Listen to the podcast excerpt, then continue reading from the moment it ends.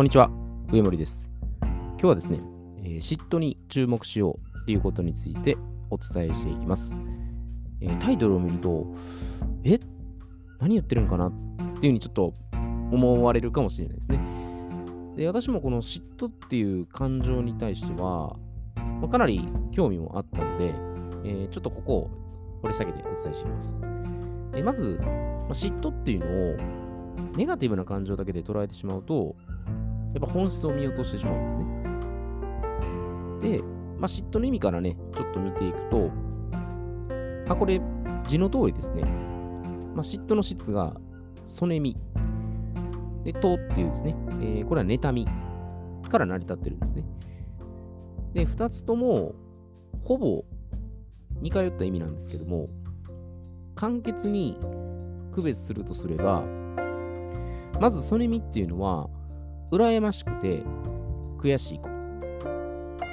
まあ、自分が持っていない、まあ、何かに対して湧き起こる感情なんですね。まあ、自分自身に対して、ま、失望とか悲しみを抱いて、ま、矛先っていうのは、ま、内側に向いてる状態ですね。ま、要は何かしらちょっと相手にというよりは自分に対してどう思うかっていうそういう感情ですね。で、反面その妬みっていうのは、羨ましくて憎らしいこと。まあ、誰かが持っている、まあ、何かに対して湧き起こる感情なんですね。だから憎しみや、まあ、怒りのように、その攻撃的でね、えー、矛先が外側に向いてる状態です。だから自分じゃなくて他人とか相手に対して、こうちょっと感情むき出しの状態ですね。で、まあ、対義語としたら、憧れとか、称賛とか、まあ、羨望とかね、まあ、こういった言葉があるんですね。いや私も、まあ、過去にね、あの嫉妬したことっていうのは何度かあります。で、まず、ソネミの例としてですね、えーこれは剣道をしていた時のことなんですけども、まあ、あの意識してるライバルが当時いましてね、まあ、自分より、まあ、その大活躍してね、まあ、注目を浴びると、まあ、チクショーとかね、まあ、あいつばっかり目立ちやがってとかね、本当は俺の方が強いのにとかね、まあ、そう口には出さないですけど、ちょっと心の中で思ったりして。で、感情はこうね、出しつつも、まあ、自分への悔しさですね。でそれでも内側に意識が向いている状態ですね。まあ、何かしらの、まあ、その相手に対してはこうジェラシーは覚えてますね。で、その意味の例としたら、これはあの中学生時代の逸話なんですけども、クラスに一番可愛い女の子がいたんですね。で、いつもニコニコして、まあ、素敵な笑顔ですね。で、ポニーテールがすごい似合ってる子だったんですね。外国人の女の子みたいな子で、まあ、家ではウサギを飼ってるっていうね、なんかこう典型的な、まあ、お嬢様みたいなね、まあ、そういう子だったんですね。で、ある日ですね、その子がクラスの中で一番、まあ、貧弱でちっちゃいね、男子生徒と、まあ、仲良くね、イチャイチャとまでいかないんですけどね、こう話してるのをちょっと見かけたんですね。その瞬間に、もうその生徒男子生徒ですね、もうぶん殴って、ボッコボコにしてやろうかなっていうふうに思ったんです。で、まあ、実際にそんな武力行使っていうのはしなかったんですけど、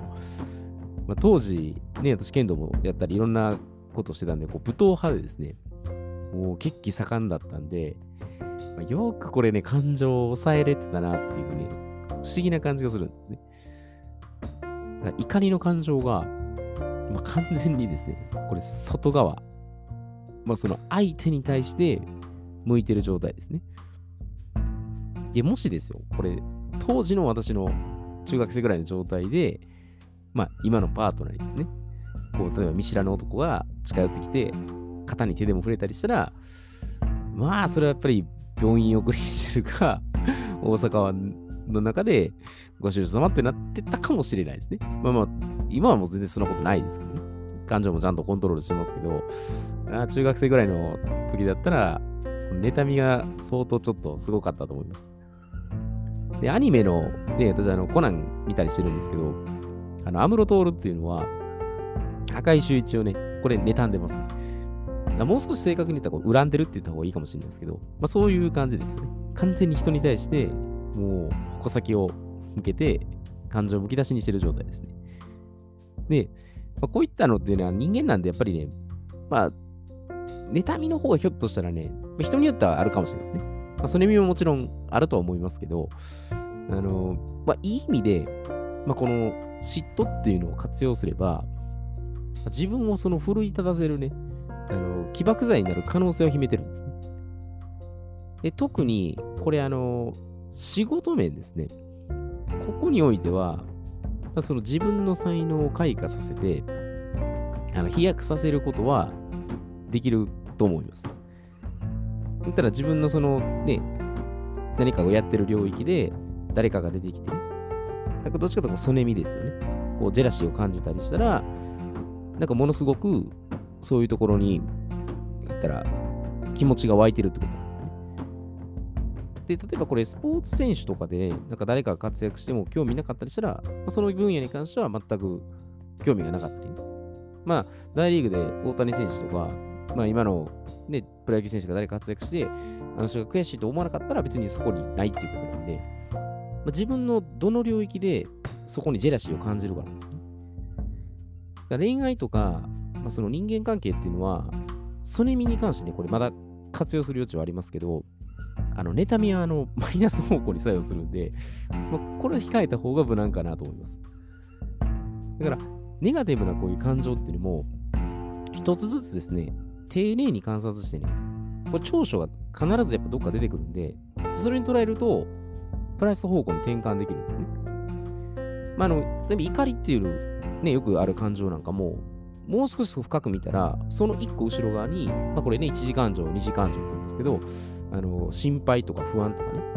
まあそういうところがやっぱ出てたりすることもあります。とは言っても、まあ、愛とかね、あの喜びとかのこのポジティブな感情っていうのは、まあ、怒りとか恐怖よりも3から5倍のエネルギーエネルギーの強さがこれデータとしては現れてるんですね。だから、無理にね、そのネガティブな感情を、まあ、その押し殺すことなくですね、まずはゆっくりと受け入れて、で、まあ、寛容な気持ちになる。で、こっからだと思うんですね。だから、なんか嫉妬の感情があるっていうことは、これひょっとしたらね、天からの声かもしれないです。まあ、神様がそういうふうに、あなたのその特性生かしなさいよっていうふうに言ってるかもしれないですね。だからそれだけ、その熱く取り組める分野でもあるんで、やっぱポジティブには生かす方がいいですね。だから相手とこうね、なんかこう比較するっていうんじゃなくて、まあ、自分に対してね、まあ、悔しさとかをぶつけて、まあ、そこを乗り越える機会とね、あの見なした方が、その嫉妬のね、感情っていうのもうまく活かせるかなと思います。で私の場合はどっちかってこう、まあ、愛とかね、まあ、喜びっていうところに価値観を置いてるんで、やっぱこういうところを何かね、あのー、まあ、攻撃とかじゃないですけどね、何かしら刺激されると、やっぱこう、そねみの感情がね、これ現れる可能性もあるんです。で、それはそれやっぱり、そこを生かしたい分野でもあるんで、だ今後やっぱりね、その、やっぱ人がすごい私も好きなんでね、まあ、人材育成だったりとかね、なんかそういうところに何か活かせるようなところがあれば、あの活用していきたいなと思います。だ普段皆さんの中でね、あの嫉妬の感情が何かあればね、一旦それ、冷静にね、分析して、まあ、書き出してみてもいいと思うんですね。これどういう自分気持ちなのかって、ね。まあ、そしたら、まあ、嫉妬を抱いても、プラスに転換ね、できるところがありますので、えー、ぜひ、嫉妬も、あのー、お友達感覚でね、取り入れてみたらいいんじゃないかなと思います。えー、では、今日はこれで失礼いたします。